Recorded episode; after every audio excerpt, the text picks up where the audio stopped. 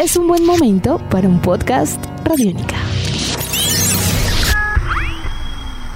Podcast Radiónica. Hola a todos, bienvenidos a un capítulo más de Colombia Conexión, este podcast de Radiónica en el que hilamos las historias de los artistas importantes en la historia de la música mundial con nuestros artistas locales, nuestros representantes colombianos, no importa en qué lugar del mundo se encuentren. Yo soy Eduardo Rendón, soy realizador de contenidos de Radiónica 2, nuestra plataforma dedicada 100% a los sonidos del metal y del punk de todo el mundo. También me pueden escuchar y ver a través de los talleres musicales Radiónica, un espacio en el que repasamos algunos conceptos básicos de música, de armonía, de composición, de instrumentación con artistas importantes en nuestra música latinoamericana. Este espacio ustedes lo encuentran de lunes a viernes a partir de las 7 de la noche en el Facebook y en el YouTube oficial de Radiónica. Así que pasen por allá, que por allá los estaré esperando. En el Colombia Conexión del día de hoy vamos a conectar la historia de los Bee con la Chiva Gantiva. Para eso viajamos hasta 1958 en Australia. Este fue el año en que los hermanos Barry, Robin y Maurice Gibb, británicos de nacimiento, decidieron formar una banda de rock, pop y de música disco. Esta banda es conocida en el mundo como los Bee Gees. Tal vez la reconocen ustedes por la banda sonora de la película Saturday Night Fever o por canciones How Deep Is Your Love, Staying Alive, Night Fever, You Win Again y You Should Be Dancing, entre muchas otras. La música de los Bee Gees fue tan importante y tan relevante no solo en Australia, sino en muchos lugares del mundo gracias a su mezcla de géneros como el rock, el disco, el pop, incluso el pop rock, rock psicodélico, también se reconocen en sus composiciones algo de rock progresivo y hasta rock sinfónico, por más que los Bee Gees hoy sean catalogadas o catalogados como una banda de música disco o de soft rock. Pues 10 años después de su formación en 1968, los Bee Gees fueron influencia importantísima para la canción The Silent Sun. Esta fue el primer sencillo de la banda de rock progresivo Genesis. Fue escrita por Tony Banks y por Peter Gabriel y fue básicamente una forma en la que estos integrantes querían seducir al productor de la banda John Jonathan King, que era fanático declarado de los Bee. Así que esta canción de Silent Sun, que fue el primer sencillo de Genesis lanzado el 2 de febrero de 1968 junto a un lado B titulado That's Me, mostró una influencia de folk rock, de pop rock, de pop barroco e inclusive de pop psicodélico en 2 minutos 13 segundos influenciados fuertemente por el sonido de los Bee.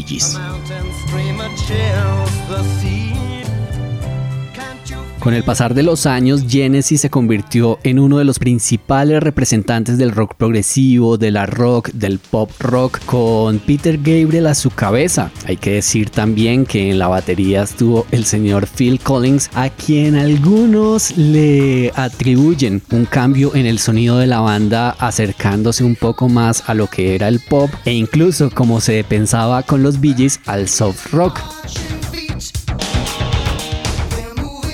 Sin embargo, en su etapa más progresiva y experimental estaba encargado el señor Peter Gabriel que estuvo en la formación hasta el año 1975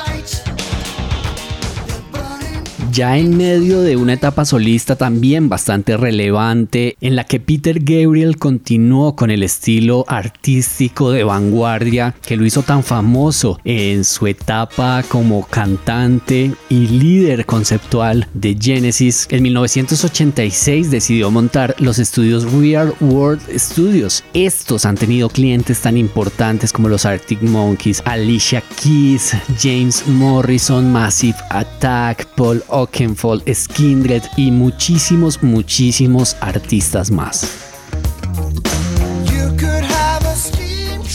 Pues precisamente en estos estudios de Peter Gabriel estuvo trabajando a principios de los años 90 un inglés llamado Richard Blair. Este, después de haber grabado a una importante artista colombiana como Totola Momposina, tuvo la fortuna de llegar hasta Colombia atraído por nuestra música, por nuestra música popular. El señor Richard Blair no solo ha sido productor, sino también cabeza de una de las agrupaciones más influyentes de lo que a nuevas músicas colombianas se refiere. Estamos hablando de Sidestepper, que fue germen de muchos grupos como Bomba Estéreo, Chucky Town, Malalma y muchas otras agrupaciones más que han mezclado nuestra música con tintes un poco más experimentales y electrónicos.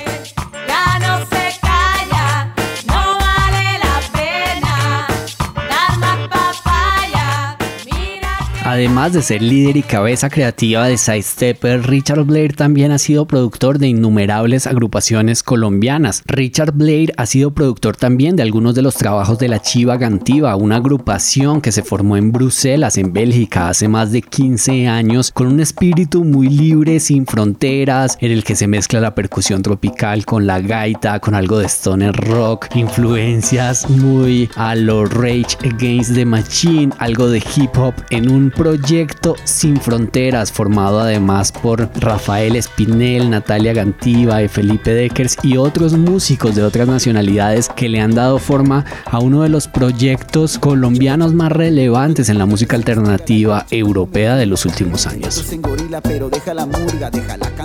A finales de 2019 la Chiva Gantiva estuvo en Colombia reuniéndose de nuevo con Richard Blair para lo que sería la producción de Hermano Yo, una nueva canción de la banda que fue estrenada en el mes de junio.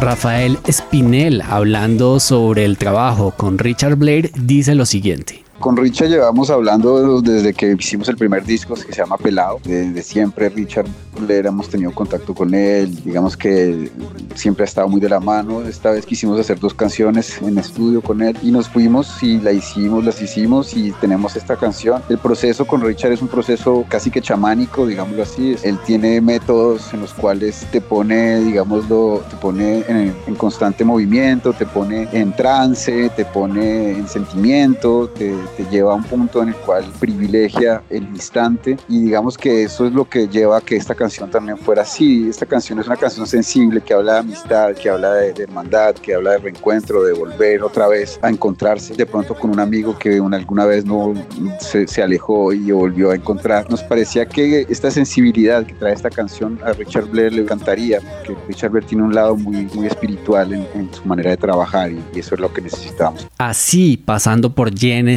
Por Peter Gabriel, por los Real World Studios y por Richard Blair, conectamos la historia de los Bee Gees con la Chiva Gantiva.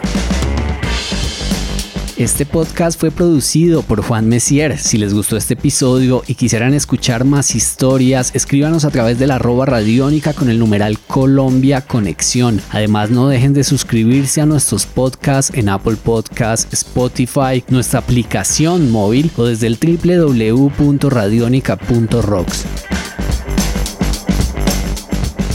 Los invito a que se conecten con los podcasts Radiónica. Hoy vengo a recomendarles un episodio sobre los 15 años de la Guerra de los Mundos de Steven Spielberg en nuestra serie en descarga Radiónica. Mi nombre es Eduardo Rendón, me encuentran en redes sociales como arroba Rendón Benítez y gracias a todos por escuchar. Nos escuchamos en una próxima entrega de Colombia Conexión. Nuestros podcasts están en radionica.rocks, en iTunes, en RTVC Play y en nuestra app Radionica para Android y iPhone. Podcast Radionica.